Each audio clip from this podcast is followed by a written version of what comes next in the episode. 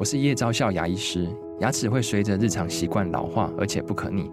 当珐琅质受损，牙齿结构会出现破裂，还有细微的小孔，导致我们牙齿变得又脆弱又敏感。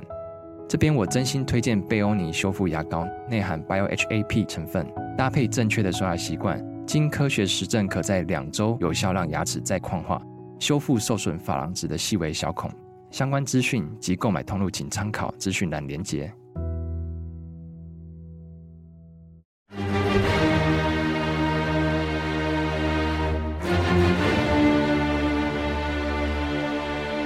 赵少康时间，吃喝玩乐骂，和我一起快意人生。是赵少康，欢迎你来到赵少康时间的现场。天气啊、哦，西南风发威，西南风影响，气象局发布大雨特报。今天嘉义县市、台南市、高雄市、屏东县有局部大雨发生的几率，要注意雷击及强阵风。今天继续吹西南风。高中南部高温三二三三度，北部东半部三三三五度，高温闷热，局部地区可能有三十六度以上。明天开始，天气风险公司说，明天开始低气压由北往南再度来到台湾上空，西南风水气增多。礼拜三到礼拜五，在迎风面的西半部地区容易出现阵雨或雷雨的状况。那因为受到低压环流影响，降雨的几率不见得是午后或清晨，而是全天断断续续都有机会下雨哈，所以提醒大家要多多的注意哈。都周末太平洋高压增强，低压带远离，大环境风向改变，中南部不会再持续出现迎风面的降雨现象，天气形态转为以午后局部热对流雷雨为主的夏季形态。周六午后雷雨可能还是很多啊，礼拜天会进一步减少下来。这样的夏季型的气候渴望持续到下周，天气回温以后，各地高温的情况也会再度趋于明显，就温度会高了哈。好，那么我们现在要跟远在呃 Arizona 的杨应超先来连线哈，因为他刚从夏威夷回到 Arizona 哈。应超兄你好，呃，赵大哥你好，各位中广的听众大家好。是，那么刚火火灾刚发生在毛伊的时候哈。你告诉我说你我我在报这个新闻，你说你正在猫椅，那个时候我还不不觉得说会有多严重啊，就是一个火灾嘛。美国加州啊也常常有这种火灾嘛，之前加拿大到处都火灾嘛，那怎么后来这么严重？现在说死的可能快已经将近百人了，还有一千多个人失联，怎么回事？好，跟跟呃，再来跟各位听众报告一下，呃，我们全家是上礼拜一飞到贸易岛的，是。那个时候飞机下降的时候，就觉得风很大，就觉得怪怪的。嗯，因为飞机下降的飞机非常不稳。是。那到机场的时候，他们就跟我讲说，上礼拜一开始有一个叫 Dora 的台风。嗯。那个台风其实还蛮大的，所以这个风非常的大。是。那礼拜二的时候，我们到那个贸易岛的西北边，是。我们刚好住在南边，所以我们运气不错，逃过一劫。住在南边没有事。哦，我们到西北边一个镇叫 Lahaina，嗯，中文叫拉海纳镇，最主要的观光，最主要观光地区嘛，啊，对，拉海纳镇的话是以前夏威夷的首都，哦，所以应该是那个岛上最大的一个城市，是。那那边有很多的旅馆，然后很多的旅游胜地，嗯，包括坐船去看鲸鱼，包括我们去潜水，是。所以礼拜二我们开车从茂宜岛南边到西北边去潜水，是。呃，一路上风就非常大，是。而且更奇怪的话，一路上的那个红绿灯都停电，都没有电了。咦？哦。就很奇怪，那个时候我们以为可能是风大，把那个什么电力设施都搞坏掉，所以一路上车都很慢，没有红绿灯停电。嗯，然后我们下午离开的时候还没看到火，所以我们我们运气不错。我们礼拜二下午离开那个拉海纳镇，礼拜二晚上野火就烧起来了。主要烧在拉海纳镇那一带。没错，没错。那我看很多新闻，我觉得是因为第一个那边风很大，就台风的关系。那我寄给你一些影片，台风一吹起来，那个又干燥，然后野火一吹的话，一烧就不可收拾。嗯，那另外的话，就是很多人在问说，为什么火警的时候没有什么紧急的通知啊，或一些那个紧急的电话？对，我在猜，因为那刚好那天刚好停电，停电的话，可能大家的手手提电话、呃手机都无法无法使用。是。那赵赵大哥，你可能记得，我们台湾时候停电的时候，家里的固网电话是可以用的，因为固网电话跟停电没有关系。对。只是现在大家都用手机，是。手机的话，那些 tower 那些就完全停了。嗯。所以他们想发通知警告也来不及。是。所以礼拜三的时候，我们在贸易岛那时候就乱成一团。嗯，因为礼拜二烧了一个晚上，礼拜三的时候，因为那时候也不太知道情况。那天我们往东开车去哈纳，开一天车去哈纳看风景。嗯、是看风景，就一路警察跟我们警告说，看风景那边有山路。他叫他说我们去的时候要自己呃自己要小心，因为警察全部都调到西边去救火去了。OK。所以礼拜二才发现说情况不对，所以烧了一个晚上，礼拜三才慢慢发现说情况不对，可能很多人都失踪了，可能有上百个人失踪，所以越来越越越那个越越越越越越越不安全了。那我们礼拜四刚好离离开，礼拜四离开那个猫椅时候，机场就乱成一团。嗯，因为大家很多人就坐飞机要要离开猫椅，那个时候政府就有通知说，如果没有来猫椅的，最好不要来。那猫椅的很多房子被烧掉，没有地方住的时候，他们都到机场，很多游客也是请游客尽早离开猫椅。就礼拜四机场乱成一团，排队排了几个小时。不过今天我特特别提一点，我觉得美国人真的是蛮团结的。第一个。他们很多人就自愿收留被烧掉房子没有地方人住的一些一些人一些朋友。嗯、是。另外的话，两个主要航空公司西南航空跟 American Airlines 美国航空，他们都提出十九块的机票价钱，只要十九块，他就开一张票给你，让你飞离猫椅。所以我觉得他们飞机公司也蛮有良心的，给你十九块美金，一般你可以离开。一般要多少钱？一般要几百块美金吧。呃，通常的话可能快一百，就是、嗯、就是因为那个夏威夷有五个小岛，通常岛岛跟岛飞的话，差不多可能几十块，快一百。是。那他的目的就是想知道说，让猫姨的不管是呃住客或者是游客尽快离开，所以他就开了十九块的机票价钱，让大家早点离开。嗯。所以礼拜四的机场就非常的忙碌，非常乱成一团。嗯，没有没有故意去发这个国难财，就是嗯。哎，真的没有，我觉得美国人真的蛮有良心的。我觉得现在大家有钱出钱，有力出力。像我从猫椅飞到哈纳鲁鲁之后，呃，那边到处都有人，很多人在捐款啊，然后捐一些物品，就送到猫里去，呃，去救难。还有很多人说，大家没有空，不要去猫里凑热闹，把猫里一些一些 resource、一些资源都留给当地的居民跟当地警察。所以我觉得，其实虽然是很不幸的事情，我觉得这美国人真的是蛮团结的，而且。没有人发国难财。嗯，现在还不知道情况怎么样，因为说现在还有一千三百个人失联呢、失恋有可能是，嗯，有可能是手机啦，通讯不好，但是也不知道跑哪里去的这些人。真的，对，因为刚才有提到，因为可能停电的关系，所以手机的话也连不上。嗯，那很多人因为猫，因为那个我刚刚讲那个岛就是叫呃拉海纳镇，就是贸易的西北边。西北边的话，那边呃很多就就在海边，很多是就在海里面，呃就在躲火灾。那很多人可能也趁这个时候就飞到别的地方去了，所以很多联络不上。那他们开了很多救难中心，其实我听到很多很多呃受难都是一些老年人，老年人可能像那个养老院，可能呃呃呃行动不方便，他们就是很不幸的就被被烧烧烧死了，很不幸。是，那你们当时你是奥瑞纳是直接飞到猫椅去玩，还是从红奴鲁再转到猫椅？就我们我们运气不错，因为我们要想去两个岛玩，还好我们先去猫椅，再去哈纳鲁鲁。如果反过来的话，猫椅就就无法去了。就无法去了，嗯。所以因为是因为是礼我们是礼拜一到的，那野火是礼拜二晚上烧起来了。那礼拜三基本上我们我们因为我们住南边跟东边都还好，主要是西北边烧得蛮严重的。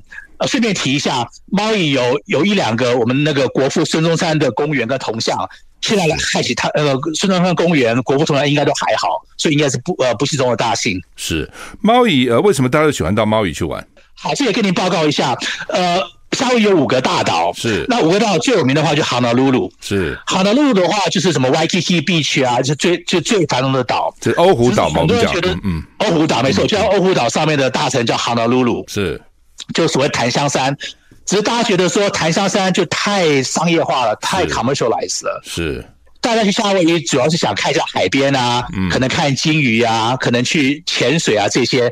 所以的话，其实猫椅的话是刚好是折中，也不会太偏凉。嗯，如果你去别的岛，像什么可爱岛啊，嗯、或者是 Big Island，嗯，这两个岛的话就比较比较就更更偏凉一点，就更更有那个原始的风光，也不是坏事。嗯，是猫屿刚好折中，猫屿又原始风光，又有他们刚有的呃饭店，而且猫屿很多很漂亮高尔夫球场，很多很贵很贵的饭店。嗯，所以猫屿通常是大家比较喜欢去的，就不像呃鸥鵠岛那么多呃店啊，商业气氛太浓厚了。嗯。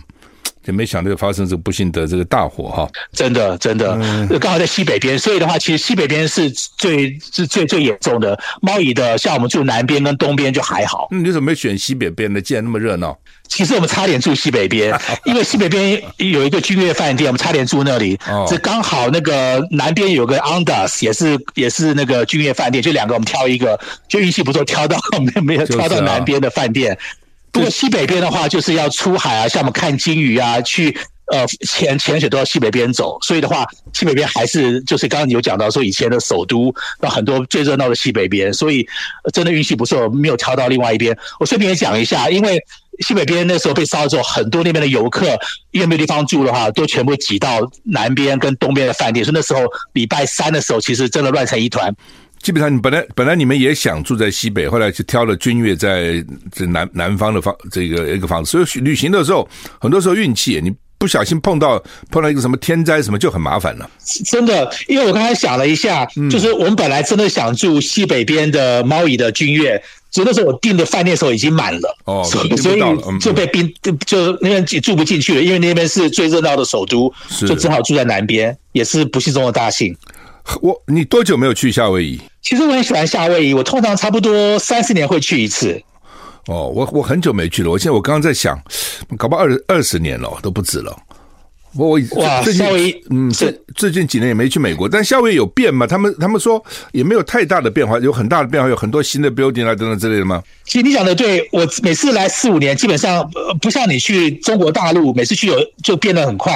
夏威夷每次来基本上长得都都一样，都没有变，只是可能说多盖几个比较豪华的饭店，或者多盖几个一些餐馆旅馆，基本上都看起来都一样。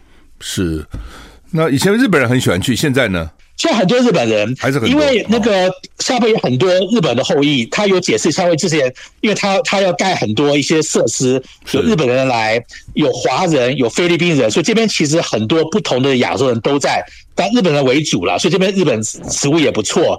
而且很多人的名字很明显都日本的姓。嗯，以前还选过参议员还是日本日本后裔吗？我记得很多很多。对，这里不，这里夏威夷真的是很好的地方，因为这边大家真的不像呃首都像台北啊或纽约、香港，就大家的步调都很慢，大家都是来度假的，而大家真的是一个很幸福的地方。我刚刚忘记提了，就是我们礼拜四的时候，嗯，从那个猫屿飞机飞到哈诺鲁的时候，那个机长在。飞机跟我们广播说，他自己都哭起来了，真的蛮感动的。机长说他在猫屿住了一辈子了，他大家都看得很痛心，尤其他飞机看得很清楚，烧得一塌糊涂。所以我觉得这边人真是蛮友善的，真的是很友善，呃，很有人情的一一一群人。对了，因为海岛上的人跟那个本土人可能又不太一样哈。对，真的真的人都非常好。嗯、对啊，夏威夷不错了，夏威夷其实蛮好的，每次去就觉得哇，风景也好哈，什么是各方面都不错嘛哈。所以所以一般人喜欢到那边度假了哈。那真的，那这为什么他们昨我看昨天夏威夷电力公司的股票跌跌跌很惨了，啊，就是他们要告他，律师也在查，说他这个没有发警报啦，为什么什么一大堆，到底怎样？对，就是刚有跟您报告，因为我们礼拜二开车到西北边那个那个拉海纳纳镇去潜水的时候，一路上、嗯红绿灯呃、除了那个那个红绿灯都是停电，旁边的商店都停电，就很明显，它停电停了一整天。嗯，那我们本来以为可能是台风的关系把电力整个停掉了，后来有人讲说有可能台风把电力吹的时候，那些电线造成一些火灾的来源。就很有可能这个大火是从电力公司的电线呃引出的。那如果查出这样的话，他们会赔很多的钱，所以股票跌是是是是合理的。因为美国这一发生的话，一定会诉讼的很严重。那一告起来，搞不好。呃，公司都会倒闭。就电力公司，我觉得他们站在，他们第一个无法发发放警报，第二个可能是那个火灾的来源，原因，所以是很麻烦的。我本来以为是野火，搞一半的如果是电线走火，奇怪哈，就是说那边有很多野草嘛，为什么一烧就不可收拾呢？主要是干燥。这这几年就是那个整个气候那个变迁，那个什么 global warming，包括亚利桑那也是，我们这边一大堆野火，就干燥到不行。因为你很久没下雨，草都是干的，火一一烧就就就烧了好几天都不得了。加上这一次有那个台风一吹起来，真的是很恐怖的。对呀、啊，这个风那么大哈，这个火一烧就一发不可收拾了。又干燥。对，那他们很多人跳到海里，实在是因为受不了热的，非跳海里。跳海里，跳海里，很多人也死了。为什么？不会游泳吗？还是怎样？有，我看到他有有那个采访一些从海里救出来的人，嗯，他们说因为那个完全没有警告，呃，他们看到火灾的时候，基本上火烧到门前了，他们可能只有三到五分钟的时间把东西拿来开车。呃，逃离。嗯，那开车逃离的话，他们就是跟着沿海一直开。嗯，那被救离这个人是蛮聪明的，因为他觉得说，如果沿海开的话，如果开不进城里的话，只能到海里去逃难，因为整个城都烧起来了，跟真的车无法呃开到呃北边或东边去，所以只能到海里去。那海里很大的问题就是说，呃。虽然说海里不会被火烧掉，晚上的时候过夜的时候，很多海那个温度是很低的，对，就很多年纪大的人可能是温度被被冻死的，所以很多是这样这样不幸去世的。所以他等于是跳到海里，一直在海里泡着，就是的，这样是吧？没错，没错。所以晚上那个被采访的就说，晚上的时候他爸帮他母亲按摩，因为年纪大的老人就是呃比较难抗低温的海水，而且泡十个钟头真的是很难过一件事情。而且，如果台风来的话，海浪应该也不小哦。没错，海浪非常大。您讲到重点，海浪非常大。而且的话，我再猜，你泡水里多少可能还要还要到水下面去去躲一下，因为整个火烧起来，嗯，那个海岸都是树，所以在海里的话也不一定是很安全的。这是蛮惨的，那个状况是很悲惨哈。其实前延长消防，其实我前阵也在想，哇，好久没去夏威夷了，可以可以去看一看。其实夏威夷还不错了哈，也不像美国那么远哈。那比日本远一点哈，那结果呢？如果去的话，就很可能也会去猫屿岛啊。我我几个大岛都去过了，好，那如那个欧胡岛、可爱岛、大岛，然后呢，这个猫屿岛都去过了哈。那大岛我记得有个火山嘛，那时候火山还爆发，我们还去看啊。可爱岛小小的，但也不错。它每个岛都都各有特色了哈。好，我回回来请教你啊，林英超兄，就你在嗯你在亚利桑那住多久了？呃，我是四十多年前移民过来的，然后在凤凰城住了二十多年，所以这里真的是住还蛮久的。所以你一去到那边基基本上就，呃，读了书完了做事，后来就到到凤凰凤凰城去了。对，我是我是国中的时候搬到呃全家移民到 Arizona，就四十多年前的事。那那时候住在大峡谷附近，哦，那差不多是二十年二十多年前从那边搬到凤凰城来。OK，所以一路大概都在美国，但那算西南那一带，对不对？对对，当求学的时候，就是我住过纽约呀、啊、芝加哥、印第安纳都有住过。不，我我母亲家一直在亚利桑那，所以基本上我都每年都会回来好几次，又常住在这边。是四十多年，这边国中啊、高中同学这边就都都还蛮熟的。是我去过，当时是我在美国公司，他们训练我去看那边的一些矿了，那边有很多矿。矿，然后那个开矿的机器都很大，那个轮子都比一个人还高大，那个那个那个机器哈，那很多的仙人掌也比人高很多啊，等等，还有响尾蛇啊，都这样上了很热的天气啊。那呃，为什么台积电在那边设厂？我觉得台积电这边市场最重要原因的话，就第一个离亚洲近。因为亚洲近，当然加州是最好的，只是加州太贵了，所以像很多 Silicon Valley 呃高科技公司搬到亚利桑那了，因为亚利桑那离加州近，而且重点是便宜。嗯，这边的这边的成本比加州便宜，可能呃可能只有三分之一或四分之一多，地地一大堆，人工便宜。物价便宜，所以我觉得便宜是很重要的。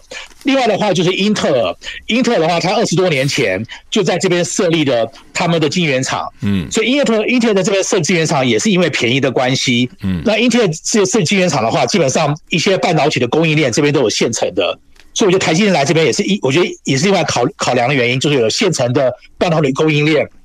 可以跟 Intel 一起合作，用一样的供应链。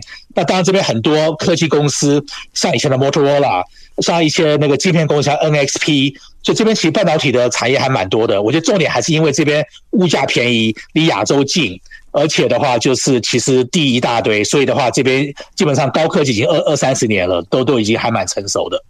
它地沙漠地带对不对？沙漠地带一片都是地，看过去一一望。都都是地，所以这边的话，很多人觉得说来这边炒房子啊、房地产，我觉得其实还好，因为这边地太多了，所以基本上 怎么盖都盖不完的。那沙漠地要建厂或等等，那个环境好吗？呃，其实环境没有问题，这个很多沙漠地是可以盖的，而且其实呃也跟你报告一下，这边其实农农作物还蛮蛮蛮不错的，像这边的棉花是全美的棉花中心。这边种很多玉米，所以这边虽然是沙漠地，这边农农作物其实成长的蛮多的，并不是像很大家觉得沙漠地什么都不会长出来。除除除了仙人掌之外，这边水也不是问题，电也不是问题，其实很多地都可以来做农作物，所以盖厂也绝对不是问题。OK，那台积电现在要 delay 一年哈，delay 一年，是呃，我看至少一年了。那那我记得他那个刘刘董事长就说，那边的工人不像台湾呐、啊，这等等一大堆，搞那边工会也很火火大哈。工会说我们就像你刚刚讲的，工会说我们帮 Intel 盖过厂啊，我们都是有经验的，什么没有经验乱讲一通哦。台积电就想从台湾引进比较便宜的劳工哦，然后呢，这个取代我们的工作机会，你你怎么看这个情况？到底怎样？我觉得就四个字，就水土不服。因为我常听赵大哥的节目，我就赵大哥你也讲过，你你之前在某公司上班的时候，到美国工厂，工厂的员工同事都叫您说，千万不能碰机器，对，因为只有工会的人才能碰机器，对。我觉得台湾台积的人对工会完全不了解，嗯，因为那个也跟你报告一下，我家正对面就就是英英特尔的晶圆厂，我家正对面，OK，那从这边开车到台积电的话，要开一个多小时，是，算是凤凰城，其实开车开蛮久的，嗯，那我家正对面我就最清楚了，英特尔我对正对面的晶圆厂。现在盖得如火如荼，每天货车进进出出的，又挖地铺电线，又铺水管，就他们其实工人一大堆。嗯，其实工人真的很有经验，盖晶圆厂。嗯，反而的话，我到台积电去过几次，他们工厂外面都是空空的，都是很静悄悄的。嗯，基本上没有什么进度，所以我觉得真的是水土不服。跟工会，我觉得他们协调可能有一点问题，因为他们想把台湾这套拿到美国来是完全行不通的。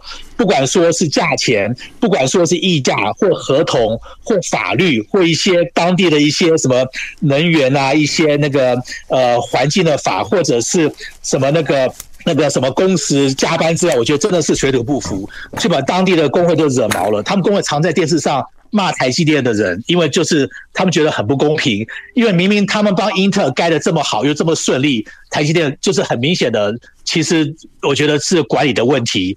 那另外的话，就是我们这边碰碰到很多台湾来的呃朋友，台湾来工程师，很多台积电工程师跟我讲说，他们一个礼拜七天，他们基本上是上四天班，休三天假，嗯，因为他们工厂盖不起来，他都没有什么事情做，嗯，所以里面现在很多机器到了都装不起来，嗯，打比方来讲，像一些机器一些管线，嗯，需要输送化学原料一些管线都盖不起来。只能从台湾，好像最近找了五百个人要过来，嗯，那这五百个好像他们的签证也被被美国阻挡了，嗯，所以我觉得重点还是说，台湾公司到美国来没有这边盖厂的经验，当地人生地不熟，呃，管理也不行，水土不服，把台湾那套拿到美国来是行不通的，所以我觉得真的是要要调整很多状况，要不然的话，其实后面还很多问题会发生。他们当地的居民工会就向议员去请愿。说呢，不给台湾这五百个人签证，是他们来就要抢美国人的工作，压低工资，所以不要给他们签证，所以很蛮蛮麻烦的。真的，因为当地工会其实就赵大哥，你你你这赵大哥你就很清楚，工会的力量真的很大了，千万不能得罪工会，他们一罢工起来不得了了，连英特尔都不敢得罪工会，所以我觉得台湾公司真的对美国水土不服，真的要多了解一下，因为这台湾那套来美国是完全不行的。虽然说台湾来了很多呃台积电的一些供应商啊，一些 supply chain 这个都有来自，他们也是碰到一样的问题，这边人真的不好找。连我家的园丁很扯吧？连连我家园丁的儿子都去台积电帮忙盖厂。那个呃，台积电在全世界好几个地方都设厂嘛，在日本听说还算顺利哈。那现在要去跟德国谈了，那我有问人家说，德国也那个德国人也很难搞。他们不过德国人比较严谨哈，也许政府给的补贴比较多哈，也许还好。你怎么看他这样全世界这样布局？那将来会不会影响到母公司的利利润呢？呃，绝对会。其实我之前写了好几篇文章，我觉得台积电离开台湾是对公司不是一个好事情，尤其对 EPS 对营收或获利来讲，因为那个，因为晶片是个很小的东西，在台湾那么健全的供应链做好之后，其实空运到各地其实呃运费其实不贵，而且又很快。但很明显，到美国、德国或日本是因为政治关系，不是商业关系，因为商业绝对划不来的，因为成本又贵。打比方来讲，你想一下，在凤凰城这两个厂，明年、后年才开始营营运，也就是说，这三年全是费用，完全没有利润，完全没有营收，全是费用。那这样的话，对他的那个 EPS 绝对不是好事情。你日本。德国也是一样，就说那边你人生地不熟，找不到供应链，人又难管理，而且那个成本又高，所以真的是我觉得可能是不得不啦。可能有些政治因素我并并不了解，从商业因素的话是完全不合理的。嗯，那现在因为台海，他们说台湾危险呐、啊，打仗啊，这个风险很高啊，所以都需要台湾 Plus One，各地都要不只是台积电了、啊，其他工厂都叫我们在别的地方设个厂，那将来搞下去会怎样呢？是。哎，这样的话，各个厂的成本不都增加了吗？不只是台积电呐、啊。对，绝绝对增加，因为在台湾有群聚效应。就台湾除了人工便宜之外，什么都方便，什么效率都高。群聚效应，你把东西分散的话，就没有这个群聚效应了。所以第一个完全都高。嗯，而且的话，之前人家说台湾就像细盾，因为台积电在台湾的话。大家一定会保护台湾的安全。你把台湾东西都拿到国外去的话，台湾就没那么重要了。所以，真的战争的话，其实他们有美国也有，德国有，日本有，他们对台湾可能就没有那么重视了。所以，我觉得真的是很多政治因素。当然，这我是外行了，不过我觉得政治因素应一定是占全呃大部分的原因。商业是完全不合理的，而且把台湾整个呃谈判的筹码都削弱了，真的是我觉得是一个很不幸的事情。他们说将来希望说这个。不要在台积电在美国的生产，就美国的公司来买，而且按照美国的成本去买，有这样的可能吗？呃，我觉得这完全不可能的。这讲的是好听，我觉得真的是骗一些不懂的人。嗯，因为你想一下，像我拿苹果来讲好了，苹果的话，它一定要买最高端的制程，也就是说，呃，三纳米或两纳米。那三奈米、两纳米的话，都是在台湾做的啊。那个凤凰城做出来的时候。都已经好几年之后的事，就不是最先进的制程，所以最先进的话，一定从台湾买，就苹果一定从台湾买。嗯，那从美国买的话，我觉得很多还是政治因素，让美国人觉得说，好像在美国生产、美国制造，给美国工人的机会，这都是政治因素，因为这都是比较呃 比比较那个成熟的制程。另外的话，就说在商言商嘛，如果我是苹果的话。我当然要要付台湾的价钱了，我怎么会付美国的价钱呢？我当然要付最便宜的价钱嘛。所以我觉得真的是完全不合理。我觉得这些讲话只是可能骗选票，或骗一些不懂的人，或找一些理由来。从真的商业角度来讲的话，是完全不合理，而且完全不可能的事情。对啊，好吧，这个红海最近股票价价钱还不错，你怎么看？那个郭台铭到底怎样？你对他那么熟悉，你觉得他最后会不会选？敏感问题。是好。其实红海这股票，其实这几年已经落后大盘很多了。你看最近不炒那个，不管是 AI，或者是那个 NVIDIA，NVIDIA 的很多像 NVIDIA 涨那么多有道理吗？但那个本益比到底多少了？哦，那个太多了，可能都快上百了。NVIDIA 绝对是个泡沫，这股股票太贵了，好像所以千万不要不能碰 NVIDIA，好像本益比到了一百二十了，怎么样？我那天稍微看一下。对啊，没错啊，很不合理。本一比一百二十根本是开玩笑，这根本是就像那个两千年的那个什么那个科技泡沫一样。但 NVIDIA 是好公司。我常讲，好公司跟好股票是两回事。你买股票的目的是想赚钱，你买股票目的不是要当好公司的股东，所以我觉得现在不能追高。那台湾一些 NVIDIA 像什么广达、伟创，其实都涨蛮多的。所以回答赵大哥的问题，鸿海这几年基本上没有怎么涨，所以基本上它还是呃本益比是蛮低的。那你说郭台铭的话，我觉得其实郭董他真的是呃想帮台湾做点事情啦，而且。你也知道，其实很多人有钱之后就想找下个目标来做，像川普也是一样嘛，他们什么都做过，想做一些不同的事情，所以我觉得郭董一定是想选总统的。他四年前选过一次，这次也想选。当然选的路程好几个月，真的是很多不知道会发生什么事情。不过我知道他一一定是很想选，这个是是很确定的。OK，好，那么今天很难得啊，跟杨应超先生他在 Arizona 哈，我们跟他连线了，啊。那他刚刚从这个毛伊回去啊，也算是虽然本身没有经过这个火灾了，不过也是擦等于是擦边而过，也是算是蛮惊险的。真的，好，谢谢应超兄，谢谢你啊，谢谢谢谢，谢谢赵大哥，谢谢赵大哥，好，拜拜，拜拜，好。赖清德过境了，美国说我们无意使台海现状脱轨啊。那他去巴拉圭啊，中途经过美国哈。那北北京威胁说要采坚决有力的措施。美国国务院今天再次呼吁中方过境符合一中政策，不要借机进行胁迫或挑衅哈。中外交部昨天表示，对美方执意安排赖清德过境窜美表示强烈不满。然后十二号、十四号在东海军事演习，我们休息一下再回来。嘿嘿，他们还有一个排名，排什么名呢？上班装忙啊、哦，其实明明没事啊，或是说其实没那么忙啊，但是看起来很忙。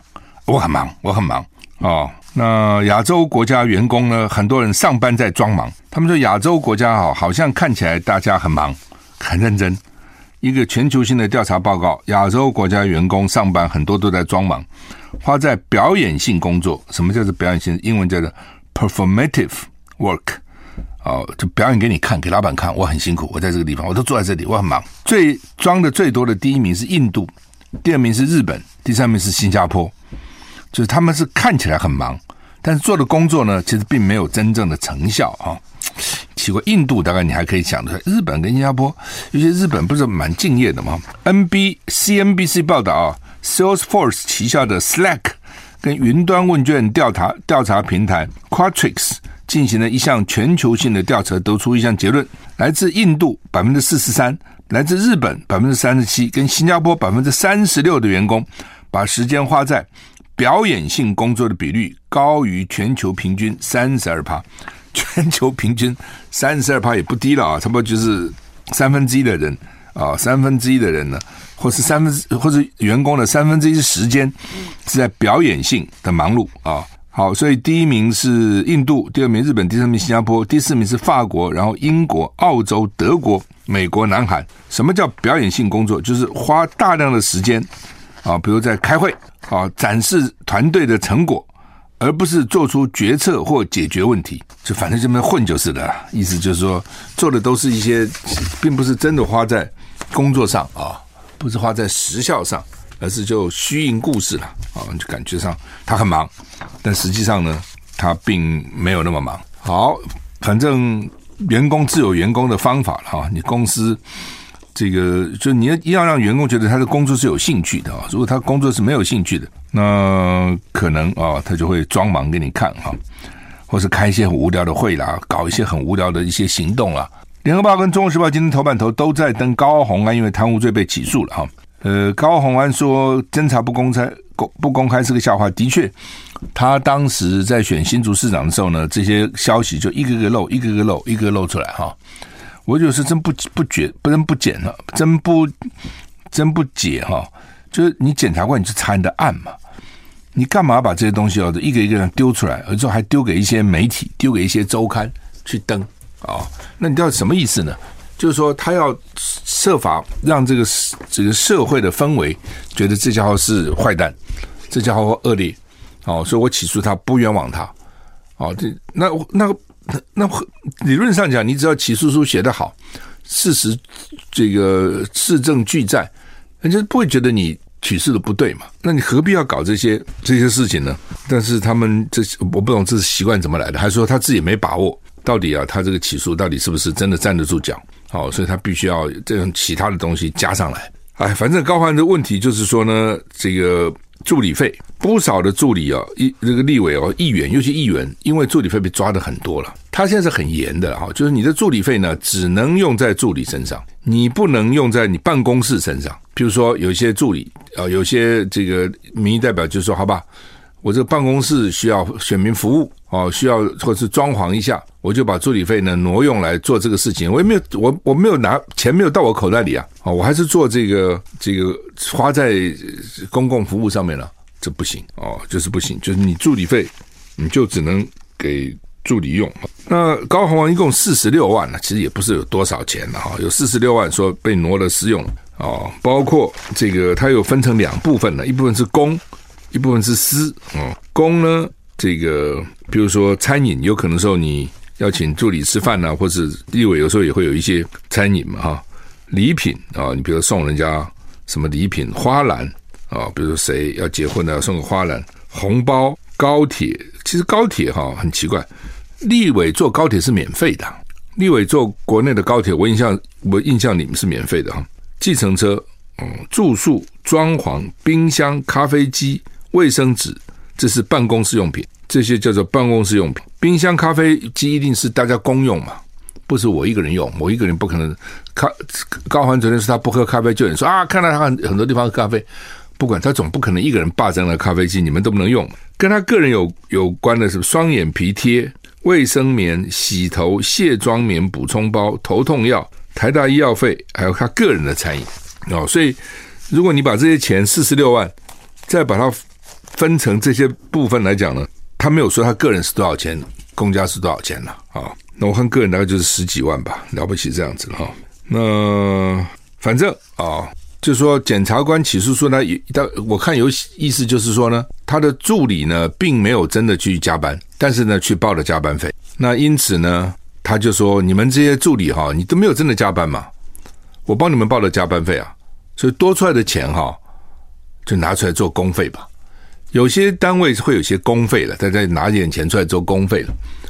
那我看李德维是讲说，立法院大概也都有公积金，不过一般的公积金都是立委自己出了啦。知道这意思吗？就是立委自己就拿钱出来就出了哦。那大概很少说用助理在你们把你们的什么加班费拿出来成立一个公积金了。那当然就是说你现在被盯到了嘛。那实际上呢，我的了解，立法院的立委的助理们呢，通通报加班费，而且都报满。你自己想想看嘛。如果你是立委，对，你的助理天天跟你搞一起，周末什么早从早到晚也没有全年无休嘛，哪有什么一定什么上下班呢？立委立委有上下班时间吗？立委没有上下班时，助理也没有上下班时间嘛？哦，那没有上下班时间，他在报加班费，你说不给他报啊？说你那你要你给我看看，你一个月加三十个钟头，加在哪里？你需要这样吗？不需要嘛。所以整个立法院加班费是报了，大概都报满的。我就问过这些立委，他们的助理通通报满，立委不会给你助理去，而且这钱不是立委出的，是立法院出的，我干嘛去苛刻你这个钱呢？所以如果说立法院都是这样，那高虹安的助理他就不算是虚报嘛。因为他他没有什么虚报不虚报嘛，那然后呢，这个钱高虹安要他们拿出来做公积金，那他可能有些人不爽哦。那但是这个就不是贪污了，知道吗？所以贪污的严重是说，明明立委助理没有加班，你叫他去加班就是贪污。但是地方如果都是这样干，所以就变成一个一个通案了哦，那是另当别论。我认为了哦，哎，反正这个案子哈，这个政治性蛮高的了。我们时间到了，谢谢你收听，拜拜。